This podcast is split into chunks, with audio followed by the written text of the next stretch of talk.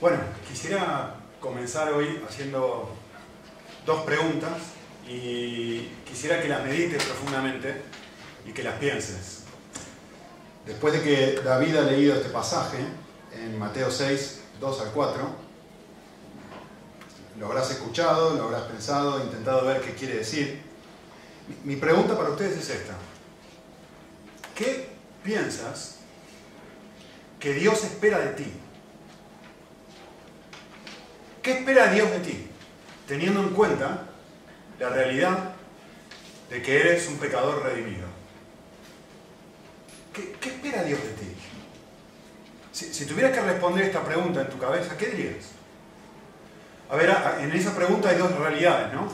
Por un lado está la realidad de que, de que estoy reconociendo lo que soy, un pecador, pero por otro lado estoy reconociendo lo que Dios ya ha hecho, me ha redimido, ¿no? Me me ha justificado, me ha cambiado, me está cambiando.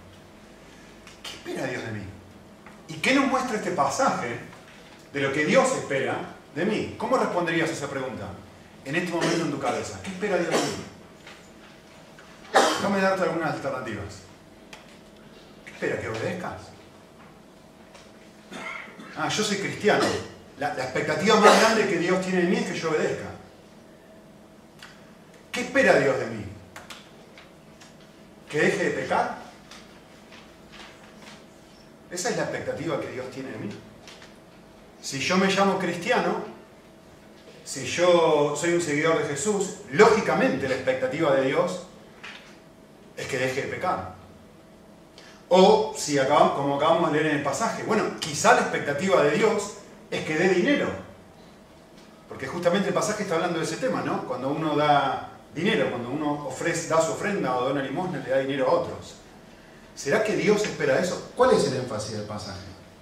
Eh, hay un, pasaje paralelo muy interesante que nos da una respuesta, a ver, el pasaje este lo da de manera muy clara, ¿no? Pero hay otro pasaje paralelo donde Jesús se encuentra, esto es un momento teórico, ¿no? Jesús está dando un sermón. Pero hay un momento en los evangelios donde se produce la misma situación, pero de manera práctica. Es decir, hay gente que está dando su ofrenda. Y justo en ese momento Jesús se para y mira, ¿se acuerdan del pasaje? Y hay un montón de gente que está dando a la luz de los ojos de los hombres grande cantidad de dinero. Y Jesús ve que viene una señora y dice, esto es el sermón del monte encarnado, miren, esto es la teoría, esto es la práctica. ¿Qué es lo que Jesús ve? ¿Cuál es la expectativa? ¿Qué es lo que Dios está esperando cuando una persona entra a dar dinero? Y Jesús mira lo que nadie mira. Jesús mira el corazón de esta señora. Jesús mira, no, el enfoque de Dios no está en lo que las personas están haciendo, sacando cantidad de dinero de su, de su bolsillo. El enfoque de Jesús está, el enfoque de Dios, en cómo lo están haciendo. No en el qué en sí, sino en cómo se está haciendo ese acto. Esto es lo mismo que muestra Jesús en este pasaje. No si uno está dando la ofrenda, si uno está, como va a decir más adelante, orando o ayunando, lo que sea, sino con qué actitud de corazón, qué es lo que está sucediendo, para usar una imagen del pasaje, en lo secreto, dentro mío. Eso es lo que Jesús está mirando. Entonces, ¿cuál es ¿qué es lo que Dios espera de ti? Es una, es una pregunta, pareciera muy loca, pero es muy simple, pero a veces muy profunda. Lo que Dios quiere de mí, lo que Dios espera de mí y de ti, es que le entreguemos nuestro corazón. ¿Sí? Eh, lo que Él quiere es que lo elija a Él por encima de cualquier otra cosa, para que dentro de mí, para que para ti y para mí, no haya nadie ni nada que se le acerque en valor, en aprecio, en estima. En otras palabras, lo que Dios quiere es que lo ame. Justamente este pasaje, lo que acaba de hacer, es mostrarnos qué es lo que es valioso, qué es lo que esta gente aprecia y qué es lo que tiene estima para ellos. ¿Qué es lo que es valioso, que tiene estima y que ellos aprecian? El alabo de los hombres. Por eso lo dan. Por eso dan esa cantidad de dinero. Por eso hacen lo que hacen. Y Dios lo que quiere hacer es enfocar, que, que nosotros nos enfoquemos en el lugar correcto. No en necesario, no que no importa, por eso puse el enfoque. ¿eh? No estoy diciendo no importa lo que haces, escúcheme bien. Yo puse el enfoque está en el corazón. Por supuesto que importa lo que hago. Pero donde tiene que estar el énfasis es en lo que realmente mi corazón atesora como valioso. Y este pasaje me está mostrando, tenemos que tener muchísimo cuidado, porque muchas veces estamos haciendo cosas muy buenas externamente, como dar dinero, y nuestro corazón está atesorando otra cosa que no es amor a Dios, es agradar a otros. En otras palabras, amor a mí mismo. Hay un pasaje paralelo que se los voy a mostrar, que es muy conocido, eh, más o menos.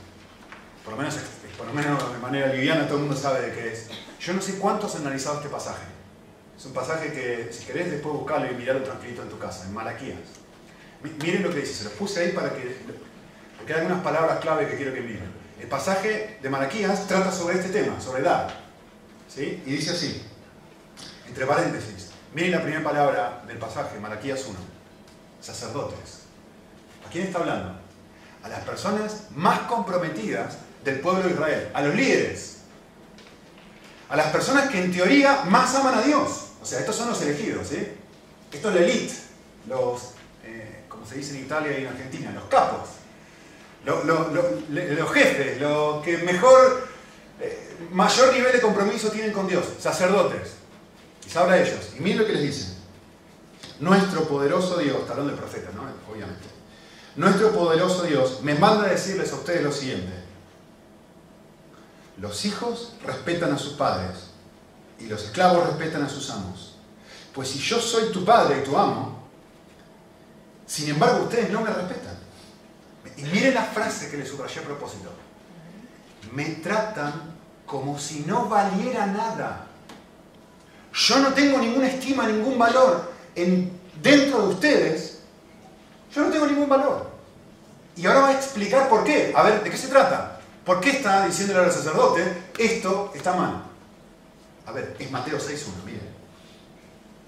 Ustedes los sacerdotes, muy gracioso esto, se defienden y preguntan, pero ¿cómo? ¿Cómo se te ocurre decir semejante cosa, Dios? ¿Cómo vas a venir a decirme a mí que yo no te tengo en alta estima? Si yo estoy haciendo todo lo que tú me has pedido que hagas. ¿Cuándo te hemos faltado el respeto? ¿Cómo te hemos ofendido? Hay un nivel de ceguera enorme en esta gente. ¿Está claro, no? Y Dios Todopoderoso te responde, o les responde lo siguiente. Me ofenden cuando desprecian mi altar. Es decir, no lo valoran. ¿Cómo no lo valoran? Cuando me presentan como ofrenda animales impuros que no valen nada porque están ciegos, cojos y enfermos. ¿No creen que esto está mal? Si esos mismos animales se les ofrecieran a su gobernador, se ofendería y no los eh, aceptaría. Miren lo que está pasando acá, no se lo pierdan. Esta gente viene a ofrendar a Dios. Están haciendo algo bueno.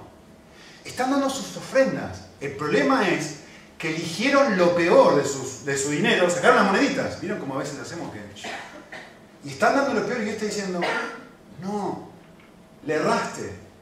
Esto a mí no es la expectativa que yo tengo de ti. Yo estoy buscando otra cosa. Y es más, lo va a mostrar en más detalle. Dice, el problema, miren dónde está, sigue diciendo el versículo. Esta gente viene delante de Dios y dice, es un fastidio para mí tener que hacer esto. No me agrada es horrible, no me gusta hacer esto. Lo hago porque lo hago. Por supuesto, no doy en la calidad que tendría que dar, pero ¿por qué no lo doy en la calidad que no tendría que dar? Porque no me agrada hacerlo, porque es un fastidio, porque dentro de mi corazón no le encuentro placer en eso. Y miren, el pasaje sigue diciendo, la, la expresión es fantástica, ¿no? Dice, y con indiferencia, es decir, sin estima, lo despreciáis, dice el Señor de los ejércitos. Y ahora vosotros, sacerdotes, este es el mandamiento. Escuchad. Acá hay algo que tiene que cambiar pero no en la ofrenda en sí, dentro del corazón. Esto es Mateo 6. Esto es la viejita que da una monedita. Dios no está mirando lo que damos, Dios está mirando cómo lo damos. Dios no está mirando principalmente lo que hacemos, sino está mirando cómo lo hacemos.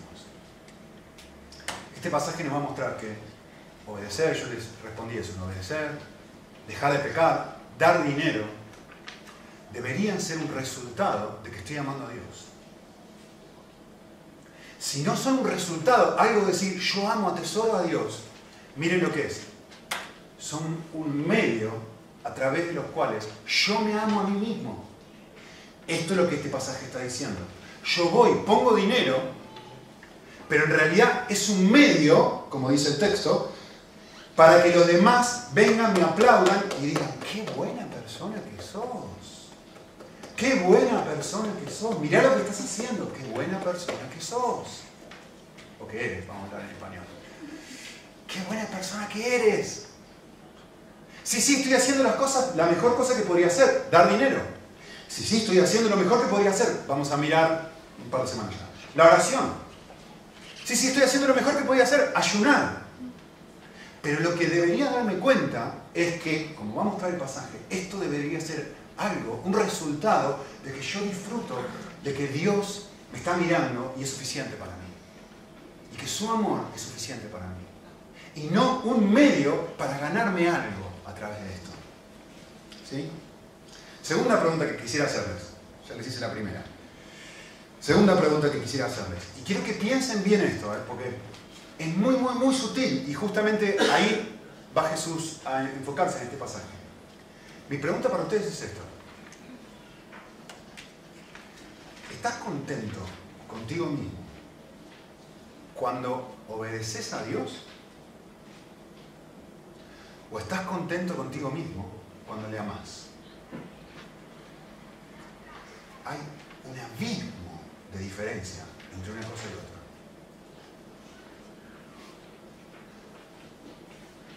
Tenemos un corazón tan legalista que tenemos que estar felices y satisfechos con nosotros mismos cuando hemos hecho la cosa correcta.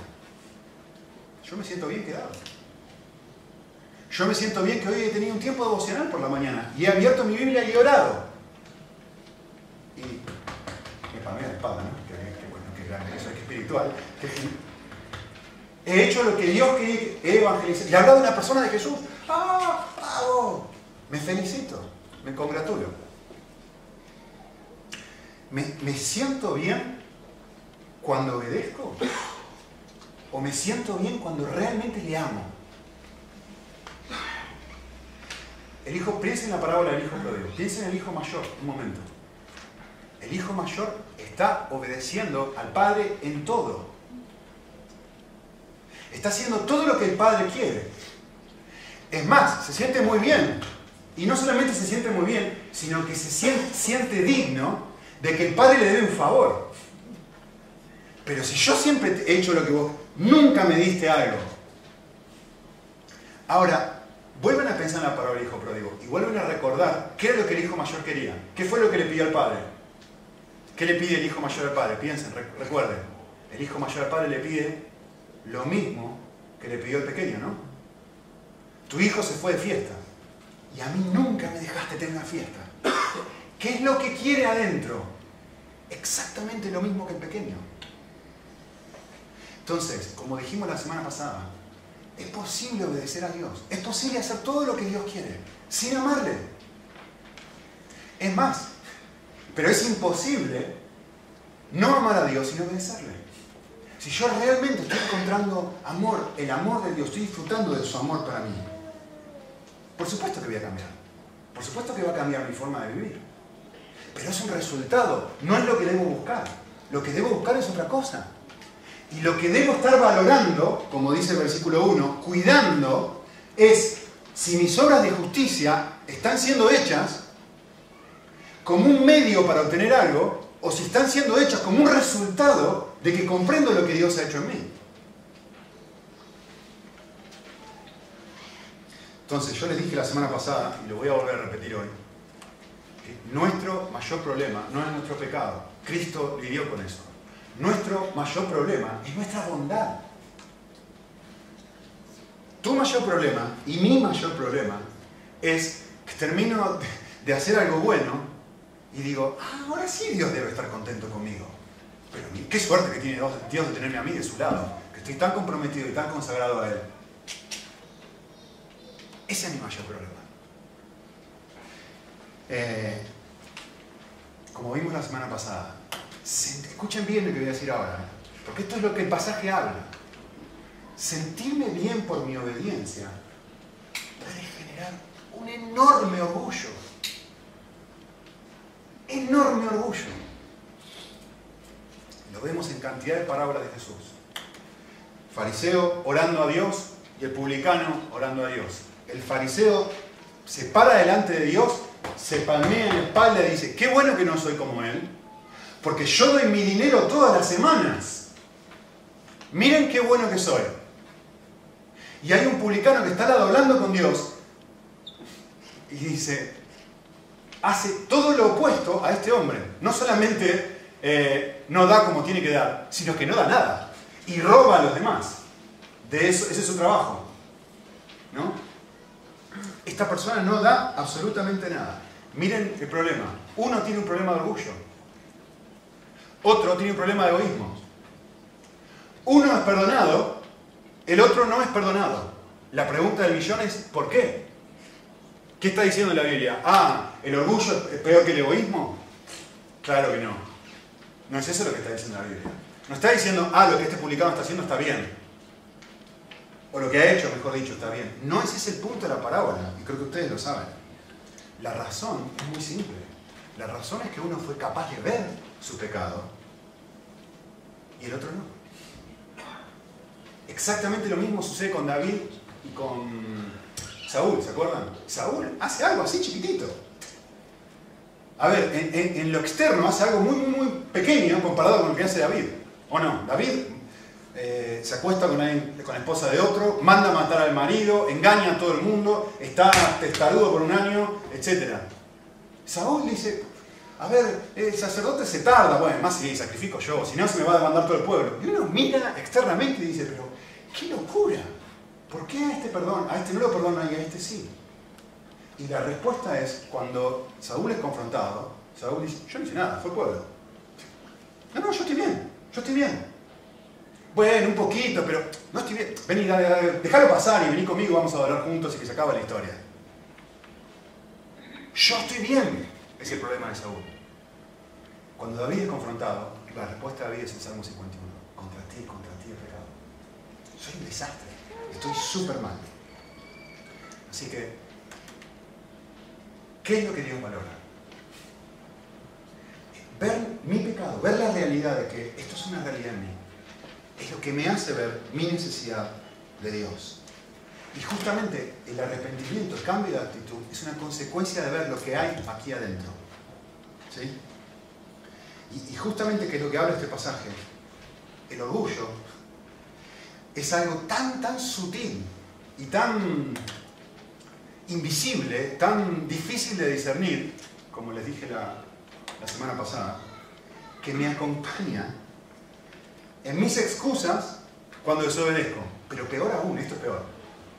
Me acompaña en mi alegría cuando obedezco. ¡Qué bueno que soy! Al fin ahora tengo algo para darle al Señor. ¿Se entiende? Y esto obviamente genera un, falso sentido de verdad en nuestro corazón. Soy mucho mejor de lo que en realidad pienso. Entonces, ¿qué es lo que valora Dios? ¿Qué es lo que valoramos nosotros según este pasaje? Este pasaje va a mostrar varias cosas, ¿no? Y, y yo, a mí me resulta increíble al leerlo que alguien tuviera tanto afán en que otros lo vieran como una buena persona que llama a otros y les dice, vengan, toquen trompeta mientras yo estoy haciendo este acto, obviamente es un hipérbole, ¿no? Para así asegurarme que el mayor número de personas posible vean lo que yo estoy haciendo. ¿no? Esto es lo que está diciendo este pasaje. Cuídense de no hacer esto. Eh, parece increíble, ¿no? Parece algo tremendamente loco, decir, no, yo no hago esto. Yo no hago algo así. Y sin embargo, cuando uno mira realmente el corazón, se da cuenta de que estamos exactamente en el mismo lugar y con la misma lucha que ellos. Les quiero eh, compartir una cita que me parece fantástica de Tim Keller. Y, y él dijo esto. Dice así, escuchen. ¿Por qué la gente se dedica al ministerio? Estamos hablando de la cosa más, la acción más buena que una persona puede hacer, ¿no? Consagrar toda su vida a Dios. ¿Por qué la gente se dedica al ministerio? Por motivos nobles, ¿no? Hace unos años leí esta cita de Charles Spurgeon en un libro para estudiantes que se estaban preparando para el ministerio. Miren lo que les dijo Spurgeon a sus estudiantes. No prediques el Evangelio para salvar tu alma. Lean la frase. No prediques el Evangelio para salvar, para salvar tu alma. Y dice que tenía alrededor de 20 años por aquel entonces, y recuerdo que pensé, ¿qué tipo de idiota intentaría salvar su alma predicando el Evangelio? Sin embargo, unos años después de trabajar en el ministerio, te empiezas a dar cuenta que si la iglesia va bien y crece, y le caes bien a la congregación, te sientes muy bien. De hecho, desproporcionadamente bien. Y si la iglesia no va bien, y no le caes mal a la gente, y no le caes bien a la gente, te sientes increíblemente mal. De hecho, desproporcionadamente mal. Eso significa que estás trabajando de adentro hacia de afuera hacia adentro. Has asumido esto.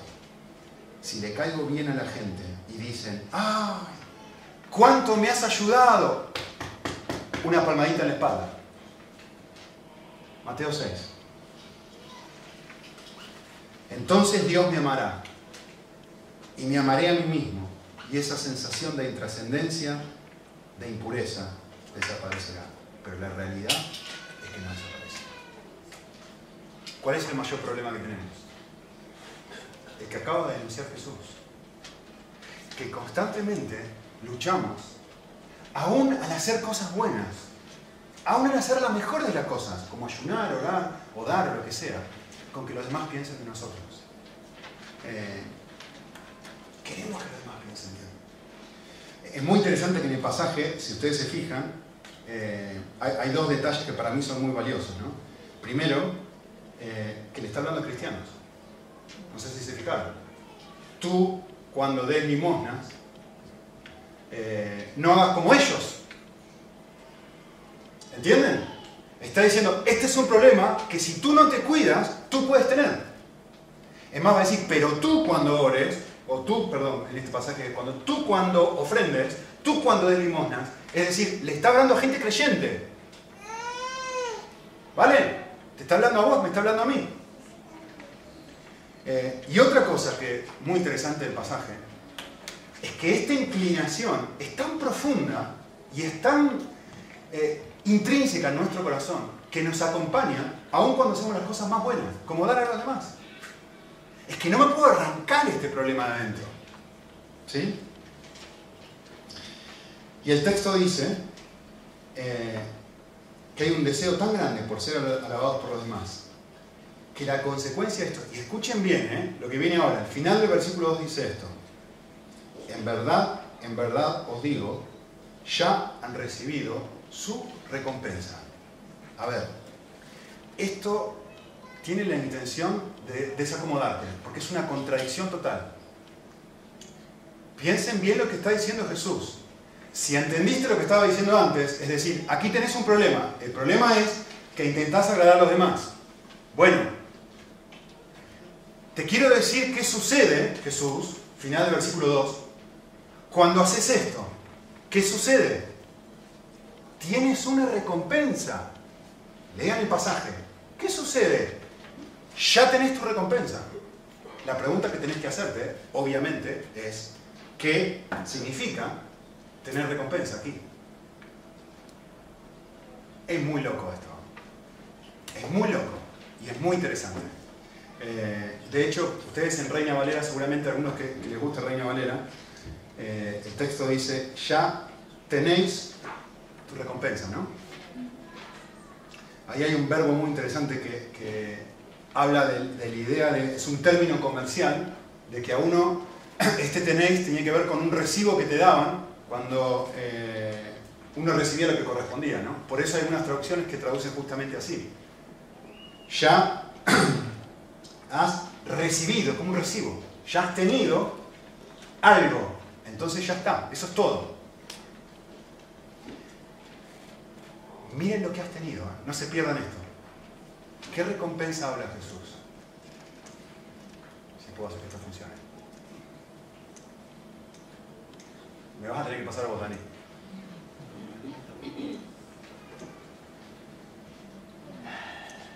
Ahí está. Todo lo que vas a obtener es que los demás piensen bien de ti. ¿Cómo? Estás poniendo dinero, estás tocando la trompeta, la gente se, se rodea, todos van a decir, uy, qué buena persona que sos. Y Jesús está diciendo, esa es tu recompensa. Todo lo que vas a obtener es que los demás piensen bien de ti. Y uno dice, esto que, está hablando Jesús realmente es una contradicción con lo que acaba de decir antes. Si es lo que está condenando, todo lo que vas a obtener es que los demás piensen bien de ti. A ver, yo eh, no entiendo muy bien cómo funciona Facebook, pero hay algo que ahora estoy entendiendo, y es esto. Uno postea, se dice. Uno sube una imagen, una foto a Facebook, ¿no? Tú ya estás en la playa, o estás con tus amigos, o fuiste a un concierto, lo que sea, y la pones ahí.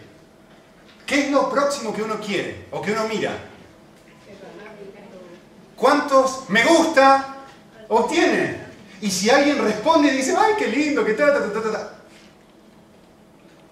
tuve 1237 me gusta, tuve 7.500.000. Esto me cayó en la cabeza justamente porque hoy a la mañana estaba leyendo el diario y, una, una celebrity, no sé quién era, pasó de 17 millones de likes o de me gusta, no sé cómo funciona esto, de seguidores, seguidores, hasta a 35 millones de seguidores. Mateo 6. Esto. ¿Por qué subo la foto?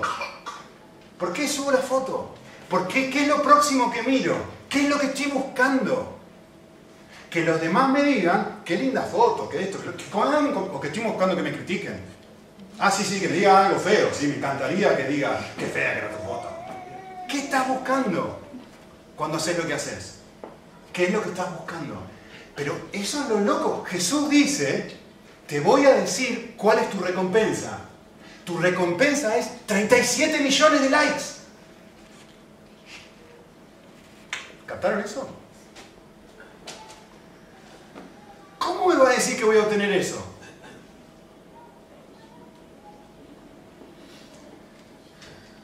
Pero capten la forma en la que Jesús lo dice. La forma en la que Jesús dice esto es de una forma negativa. De cierto, de cierto te digo, ya está, esta es tu recompensa. Es como si Él dijera esto, tristemente, todo lo que vas a obtener en tu vida es la admiración de los demás. Lo dice de una forma negativa. ¿Lo ven en el pasaje? Todo lo que vas a obtener es el halago de los hombres. Por lo tanto, la pregunta que tienes que hacerte ahora es, ¿qué me da el halago de los hombres? ¿Qué es lo que me da? como cada adicción, agradar a los demás, genera una atracción casi irresistible. Uno está constantemente pensando en esto. Pero si lo examinas por un momento, como cualquier otra droga, demanda todo a ti. Te deja exhausto, te deja vacío y te deja esclavo de la, siempre cambiante opinión de los demás. Esto es lo que obtenés, dice Jesús.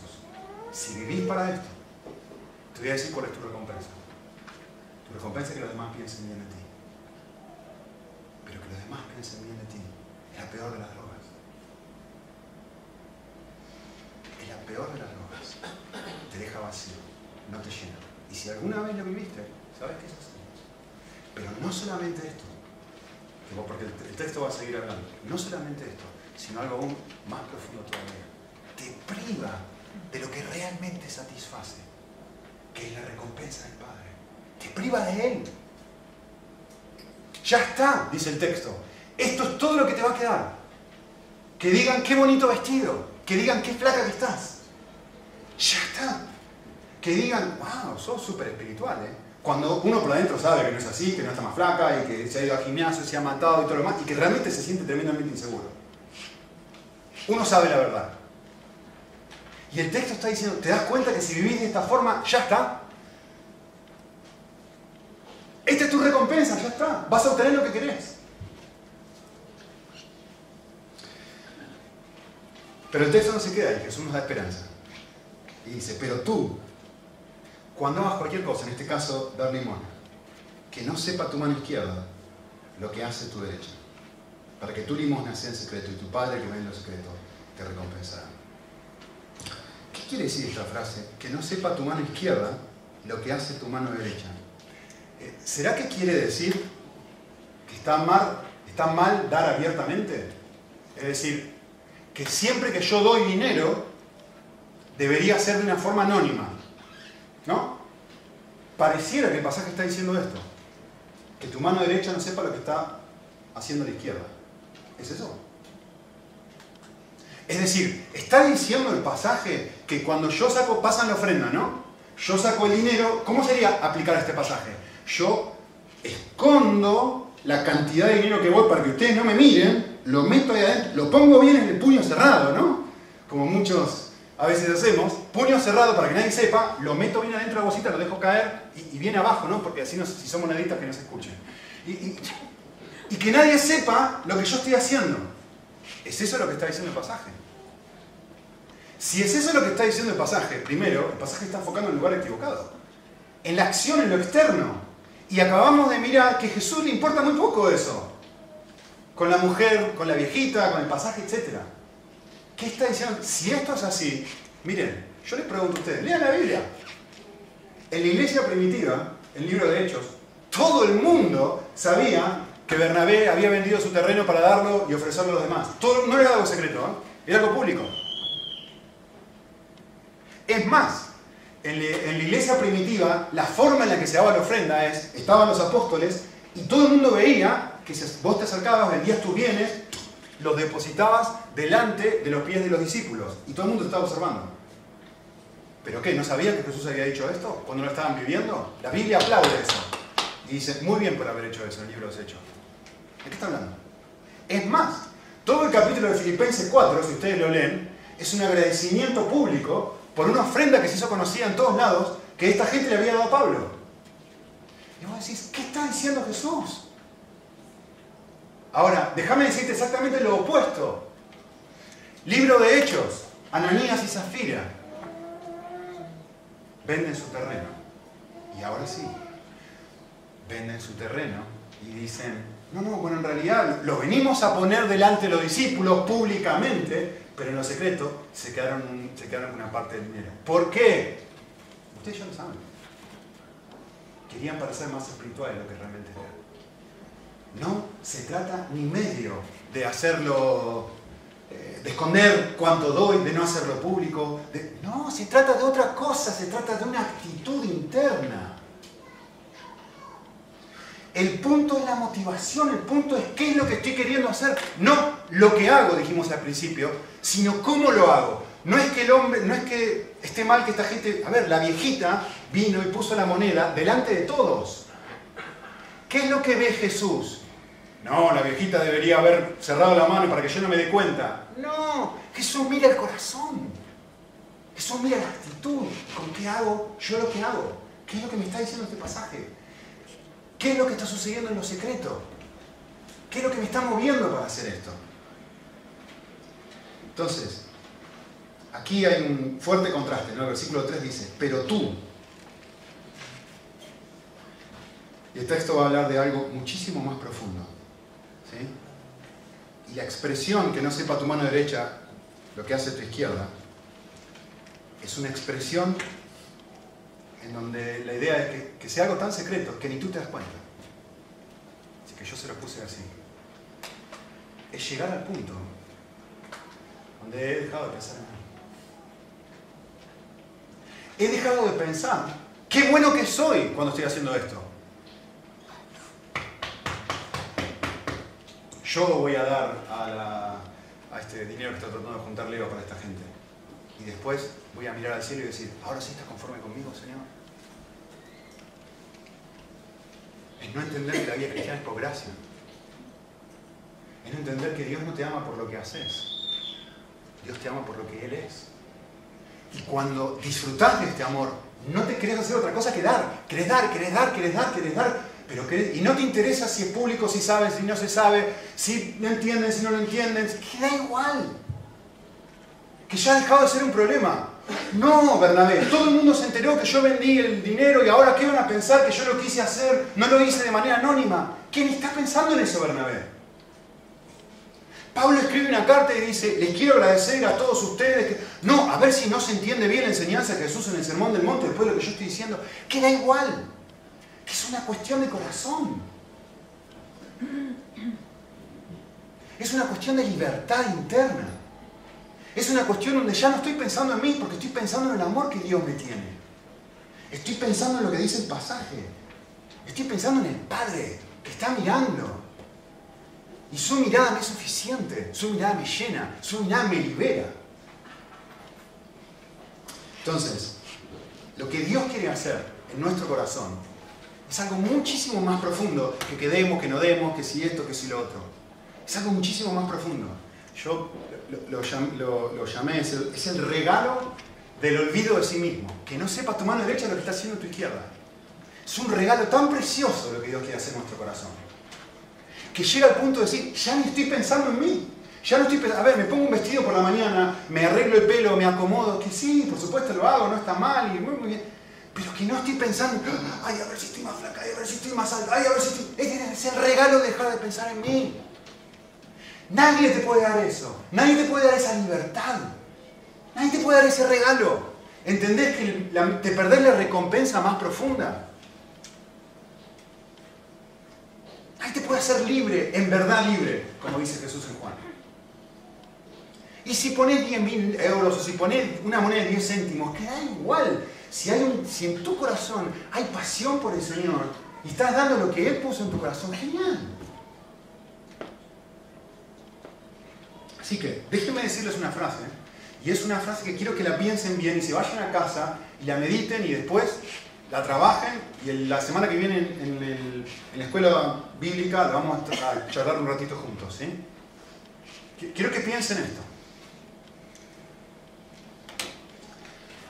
Cuando nosotros estamos luchando con algún tipo de adicción, es decir, cualquier pecado recurrente me refiero, ¿no? cualquier lucha con la que caemos constantemente, es tremendamente tentador esforzarnos por cambiar nuestro comportamiento y en el proceso perdernos el cambio más profundo que Dios está haciendo en el corazón.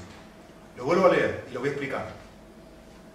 Cuando estamos luchando con algún tipo de adicción, cuando nos damos cuenta en nuestro corazón, si yo caigo y caigo y caigo y caigo en esto y caigo en esto, y yo lucho con esto y me doy cuenta y me doy cuenta y me doy cuenta, es muy tentador, como lo quiero eliminar, como no quiero volver a caer en esto, es muy tentador esforzarme por cambiar mi comportamiento, quiero dejar de hacerlo y perderme lo que Dios realmente quiere hacer en mi corazón. Lo explico. Imagínense ustedes esto. Imagínense que, tú eres una persona que viene los domingos y realmente es una lucha cada vez que pasa en la ofrenda.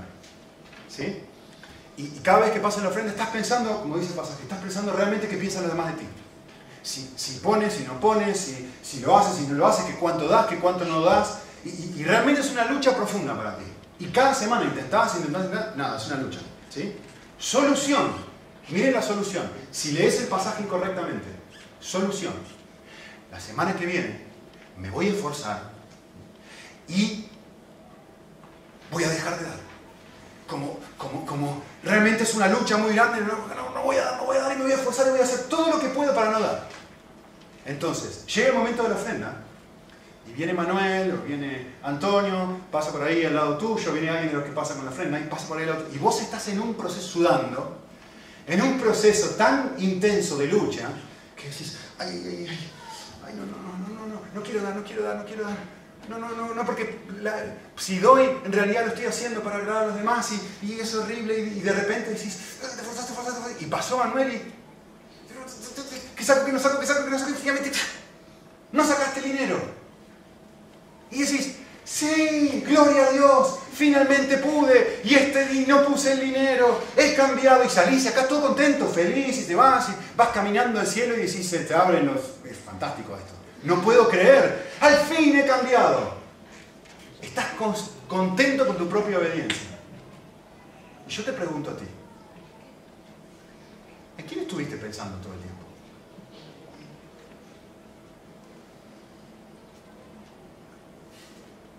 En ti.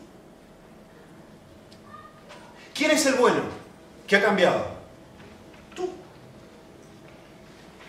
¿Quién es el que merece la gloria? Gloria, Nico. Porque no sacó la mano. Soy el fariseo de la parábola. Al fin lo logré. Qué bueno, ahora ya, la semana que viene, tendría que estar pensando en otra cosa. Estaba pensando en lo que yo tenía que hacer. Miren la misma situación. Ahora orgulloso de mi obediencia, ¿no? inconsciente de que hay tanto orgullo en eso como en lo anterior. Antes estaba pensando en lo que, la gente piensa, ahora he obedecido, pero sigo pensando en lo que la gente piensa. Misma situación. Ay, que no puedo, ay, ay, ay, que no puedo, que no puedo, que no puedo, no puedo, sudando como un condenado. Saco la mano y lo pongo. Vamos a imaginar que yo me siento al lado tuyo y a vos te da vergüenza y no tengo que poner porque me está mirando. ¿Cómo salís de la iglesia? Culpable. Me siento mal. No puedo vencer mi lucha. Qué porquería de persona que soy. Qué mal. Otra semana más haciendo lo mismo. Soy terrible. Las dos formas de responder son exactamente iguales. Lo que importa no es si pones, si no pones, si lo lográs o no lo lográs. Lo que importa es que te des cuenta que tenés una lucha en tu corazón de qué es lo que los demás están opinando a ti. Eso es lo que Dios quiere hacer. Si estás sudando, la lucha está presente. Si estás desesperado tratando de hacer o no hacer, la lucha sigue ahí. Y la tentación es decir, bueno, yo voy a esforzar por cambiar para que desaparezca y nunca más y pueda salir glorioso. Y te estás perdiendo el problema que Jesús está denunciando. El problema que Jesús está denunciando es cuidar de no practicar tu justicia para ser visto por los hombres. De otra manera te perdés lo más valioso. Te perdés de lo más valioso. Podés poner el dinero, podés no poner el dinero, podés sentirte orgulloso de lo que hiciste, podés sentirte culpable porque no lo hiciste, pero el punto que tenés que darte cuenta es que tenés un problema. ¿Qué es lo que Jesús está denunciando? ¿Cuándo me doy cuenta que tengo un problema y que no lo puedo solucionar? De repente digo, ahora sí Señor, necesito tu ayuda. Ahora sí Señor, necesito tu ayuda yo me doy cuenta que no puedo sentarme ahí libre, no soy libre. Estoy sudando cuando estoy ahí, no soy libre. Eso es lo que tenés que darte cuenta. Eso es lo que yo tengo que darme cuenta todos los días. El punto que Dios quiere que me dé cuenta es esto. Yo no soy libre. Y cuando me doy cuenta de esta realidad, de repente digo, Señor, si tú no me liberas, que da igual si yo pongo o no pongo, voy a seguir sudando la gota gorda. Y ese es el problema. Esto lo único que está haciendo es mostrar que todavía soy un esclavo de la opinión de los demás. Es mostrar que no hay gozo en lo que estoy haciendo. Es mostrar que no lo hago como resultado de tu amor por mí. Lo hago porque estoy todavía intentando ganarme tu amor, Señor. O porque estoy tratando de hablar a los demás. Porque estoy tratando de liberarme de la culpa. Porque me siento mal. Y no me doy cuenta del problema más profundo que tengo. Así que déjenme simplemente terminar diciéndoles algo, una buena noticia. Eh, en la última cena, Jesús y Pedro tienen un diálogo muy, pero muy interesante. Jesús le dice a, eh, Jesús le dice a Pedro, me vas a negar. Y Pedro le dice a Jesús, ¿yo? Todo el resto del mundo puede hacer eso. Yo no. Yo jamás te negaré. Mi nivel de compromiso y amor por ti es tan grande que yo jamás voy a hacer eso. Ustedes ya conocen el final de la historia. Pedro le negó. Y hubo dos cosas que Pedro aprendió y yo espero que aprendas tú también. Y esta es mi, mi moraleja final. Y espero que te vayas con esto. Pedro aprendió algo sobre él y Pedro aprendió algo sobre Dios. Lo que Pedro aprendió sobre él es que aunque él diga lo que diga, y aunque él esté ciego como el peor, su corazón todavía teme a los hombres. ¿Quién yo? No, no, no, no. Una criada. A ver, culturalmente, la última persona a la que tengo que darle algún tipo de respuesta. Una criada, yo te he visto, no, yo no.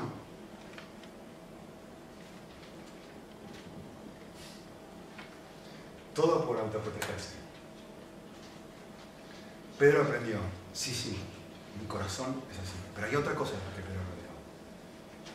Pedro aprendió que lo que él no puede decir, Dios sí puede decir. Pedro no puede decir, adiós, yo jamás te dejaré. Pero Dios sí puede decirle a Pedro, yo jamás te dejaré a ti. Hagas lo que hagas, Pedro, digas lo que digas, falles donde falles. Yo quiero recordarte la verdad más importante que necesitas saber. La verdad más importante que necesitas saber no es yo voy a obedecer, Señor, yo voy a obedecer, Señor, yo voy a obedecer, Señor. No. La verdad más importante que necesitas saber es otra. Yo jamás te voy a abandonar, Pedro. Pedro, vení y ahora estás listo para ser un líder. Pastorea mis ovejas. Estás listo para ser un líder. Pastorea mis ovejas. Y la misma cantidad de veces que Pedro lo negó, Dios le dice a Pedro, vení, pastorea mis ovejas. Ahora entendés, Pedro, cómo funciona la vida. Que no se trata de lo que tú puedes hacer por mí, lo bueno que y cómo te puedes palmear en la espalda.